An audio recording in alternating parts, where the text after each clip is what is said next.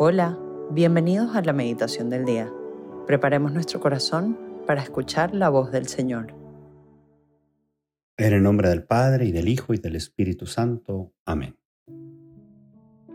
Ven Espíritu Santo, llena los corazones de tus fieles y enciende en ellos el fuego de tu amor. Envía tu Espíritu Creador y se renovará la faz de la tierra. Oremos, oh Dios, que has iluminado los corazones de tus hijos con la luz del Espíritu Santo, haznos dóciles a sus inspiraciones para gustar siempre el bien y gozar de su consuelo. Por Cristo nuestro Señor. Amén. El día de hoy, viernes 2 de junio, viernes primero de mes, vamos a, a meditar el Evangelio de San Marcos del capítulo 11, del 11 al 26. Después de haber sido aclamado por la multitud, Jesús entró en Jerusalén fue al templo y miró todo lo que en él sucedía. Pero como ya era tarde, se marchó a Betania con los doce. Al día siguiente, cuando salieron de Betania, sintió hambre. Viendo a lo lejos una higuera con hojas, Jesús se acercó a ver si encontraba higos, pero al llegar solo encontró hojas, pues no era tiempo de higos. Entonces le dijo a la higuera, que nunca jamás coma nadie fruto de ti. Y sus discípulos lo estaban oyendo. Cuando llegaron a Jerusalén entró en el templo y se puso a arrojar de ahí a los que vendían y compraban, volcó las mesas de los que cambian dinero y los puestos de los que vendían palomas, y no dejaba que nadie cruzara por el templo cargando cosas. Luego se puso a enseñar a la gente diciéndoles, ¿acaso no está escrito, mi casa será casa de oración para todos los pueblos? Pero ustedes la han convertido en una cueva de ladrones. Los sumos sacerdotes y los escribas se enteraron de esto y buscaban la forma de matarlo, pero le tenían miedo porque todo el mundo estaba asombrado de sus enseñanzas. Cuando atardeció, Jesús y los suyos salieron de la ciudad.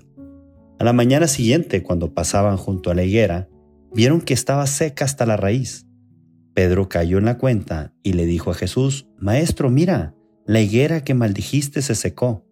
Jesús les dijo entonces, Tengan fe en Dios les aseguro que si uno le dice a ese monte, quítate de ahí y arrójate al mar, sin dudar en su corazón y creyendo que va a suceder lo que dice, lo obtendrá. Por eso les digo, cualquier cosa que pidan en la oración, crean ustedes que ya se la han concedido y la obtendrán. Y cuando se pongan a orar, perdonen lo que tengan contra otros para que también el Padre que está en el cielo les perdone a ustedes sus ofensas. Porque si ustedes no perdonan, tampoco el Padre que está en el cielo les perdonará a ustedes sus ofensas. Palabra del Señor, gloria a ti, Señor Jesús. En, esta, en este Evangelio, en esta meditación, Dios nos quiere dar dos enseñanzas. Em, la enseñanza vamos a ponerle de la higuera y la enseñanza de los vendedores del templo. A ver, la, enseñanza de la higuera. Jesús pasa y eh, por, en la mañana ve una higuera y sabemos que, le dice que nunca jamás coma nadie fruto de ti. Y cuando vuelven a pasar, ven que está totalmente seca. Y, él aprovecha esa situación para darles una enseñanza de la oración. Y cuando le dicen, eh, mira, se secó la higuera que tú me dijiste, dice, tengan fe en Dios. Les aseguro, y empieza a decir lo que ya todos hemos escuchado, que si uno le dice este monte, quítate tal, se mueve. Em, sin dudar, o sea, pero dice, sin dudar en su corazón y creyendo que va a suceder lo, aquello que, que dices. Este, y así dice que hagamos en la oración. Cualquier cosa que piden en la oración, crean ustedes que ya se las han concedido y la obtendrán. Pero a ver, Sí, hay que pedir con mucha fe, pero hay aquí como un pequeño detalle que Jesús continúa diciendo, ¿eh? O sea, no nomás se para ahí. Empieza a hablar del perdón, como dices uno, bueno, ¿y qué tiene que ver que pidamos con fe con el perdón? Porque luego, luego, terminando de decir eso, y cuando se pongan a orar, perdonen. Ah, caray, pues dices que tiene que ver una con la otra. Y mucho, lo que quiere decir es, a ver, vamos a ver. Em, una persona que se, que, se porta mal. Vamos a poner un niño que se porta mal y que su papá o su mamá lo regaña y le dice, bueno, ya no te voy a dar esto, no sé. Pues si el niño ya no pide perdón y ya me voy a portar bien y tal, tal, tal, y la mamá o el papá lo perdona y dice, bueno, ok, pues ya, está bien, te voy a dar lo que, lo que, lo que te, me pediste, ¿no? O sea, como, como aquí en el Evangelio que pedimos algo. Sí, te lo voy a dar. Pero normalmente a veces podemos, papá una va a poner alguna condición, pero pórtate bien o algo así. Y aquí también, Dios nos, a lo mejor nosotros pedimos algo a Dios, pero tenemos que pedirle perdón primero antes de, de, pedirle algo. Oye, Señor, perdón por todo lo que te he fallado. Este, ya me voy a portar bien, como niño chiquito, pero pues te pido esto, ¿ok? Pero también Él pone una cosa, dice, bueno, sí, ¿ok? Pero te pido que antes tú también perdones aquellos que te han ofendido. Ah, no, no, no, espérame es que a mí me han hecho mucho daño, uno podría pensar, porque hay gente que nos ha hecho daño de alguna u otra manera todos. No, no, no, eso sí es otra cosa. A ver, no, pues es lo que te está diciendo Jesús, ¿no?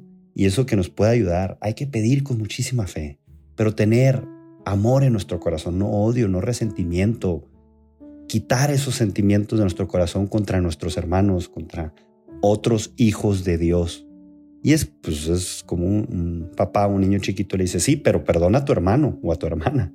O sea, lo, lo que más quiere Dios es que nos vernos unidos. Entonces es lo que nos está pidiendo, que perdonemos de corazón. Y el segundo este, enseñanza que nos quiere dar Jesús es sobre los vendedores del templo, que los corre. Em, fíjense qué bonito.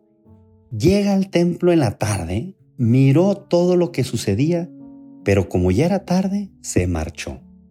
Es curioso, nunca hemos, yo creo que es, eh, a veces no analizamos muy bien eso. Se marchó. Vio y se marchó. En vez de ahí mismo, eh, que, espérenme, no, no. Se marchó, puso en oración la situación y cuando regresó tomó cartas en el asunto.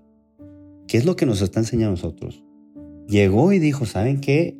Este, se puso a arrojar de ahí a los que vendían y compraban, volcó las mesas, eh, de los que cambiaban dinero y, también a los que andaban vendiendo ahí palomas, y no dejaba que nadie cruzara por el templo cargando cosas. Como diciendo, fue fuerte y dices, ¿cómo Jesús actuó de esa manera? Si él que habló de la caridad y el amor y siempre que ama a tu prójimo y ama a tu enemigo, ¿qué pasó? Nos quiere dar una enseñanza muy fuerte. Bueno, primero, que cuando queramos tomar decisiones en nuestra vida, mira, miremos Pongámoslo en oración y después actuemos. Discernamos lo que tengamos que discernir y luego actuemos. Pero hay cosas en la vida que no es contacto así con, podemos decir, con caridad. Que hay cosas que tenemos que hacer un poquito más drásticos en la vida. Eh, no sé, pongo el, el, ejemplo, una persona que, que está casada y que hay otra persona ahí que se quiere meter en el matrimonio este, pues no, no, es cuestión de decirle, ay, por favorcito, mira, ya, ya, aléjate un poquito de mí. O sea, no, no es ese, si Jesús hubiera llegado ahí y hubiera dicho, ay, por favorcito, pueden quitar los, los pichoncitos de ahí o, pueden quitar este, eh, ahí lo que están vendiendo, ándele, por favor, se van para allá, por favor. Pues claro que no le hubieran hecho caso, necesitaba ser firme. Y Jesús a veces era firme. Cuando le dijo a Pedro, apártate de mí, Satanás, porque no piensas como Dios, piensas como los hombres. O sea, a veces hay que ser firmes en nuestra vida. Igual aquí en el ejemplo que estaba dando, ¿no? Si alguien se está involucrando en tu matrimonio ahí y va a crear división, oye, ay, por favorcito, ya deja de escribirme, ándale. Pues así no, a veces, a veces podrá funcionar, pero a veces no. Y tiene que ser uno más firme, hey, basta. Y no es falta de caridad ser tajante a veces con las personas, pero como este ejemplo pone el, el ejemplo que te está separando del amor de Dios, ¿eh? da igual. Pero también aquí entra otra cosa, estamos hablando del templo. Y también el templo es nuestro, acuérdense que somos, nuestro cuerpo es templo del Espíritu Santo. A veces hay cosas que nos está separando del amor de Dios. De y a veces no son personas, son aficiones o lo que quieras. A veces hay que ser tajantes. No, no, poquito a poquito. Voy a ir dejando esto poquito a poquito para, para así no, no, no ser tan violento conmigo. No, no, no, no, no. A veces sí hay que tomar tajante las cosas. Hay que ser drásticos cuando hace falta, que es lo que nos va a ayudar en la vida. Entonces pensemos eso. Sigamos el ejemplo de Jesús que a veces que fue tajante con esto, que sabía que estaba estorbando eh, ahí en, en la casa de Dios, en la casa de oración, y no permitía que realmente sea eso, una casa de oración. Pidámosle al, Espíritu Santo que nos ayude a saber actuar con prudencia en cada situación. Cuando hace falta actuar este, firmemente, actuar firmemente. Cuando hace falta actuar con caridad, actuar con caridad.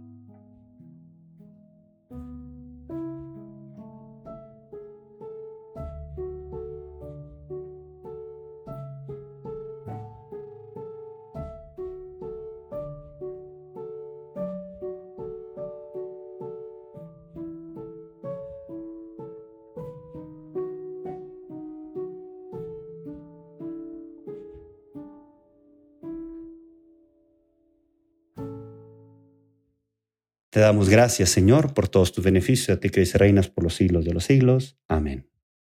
Cristo, Rey nuestro, venga a tu reino. María, Reina de los Apóstoles, enséñanos a orar. En el nombre del Padre, del Hijo y del Espíritu Santo. Amén.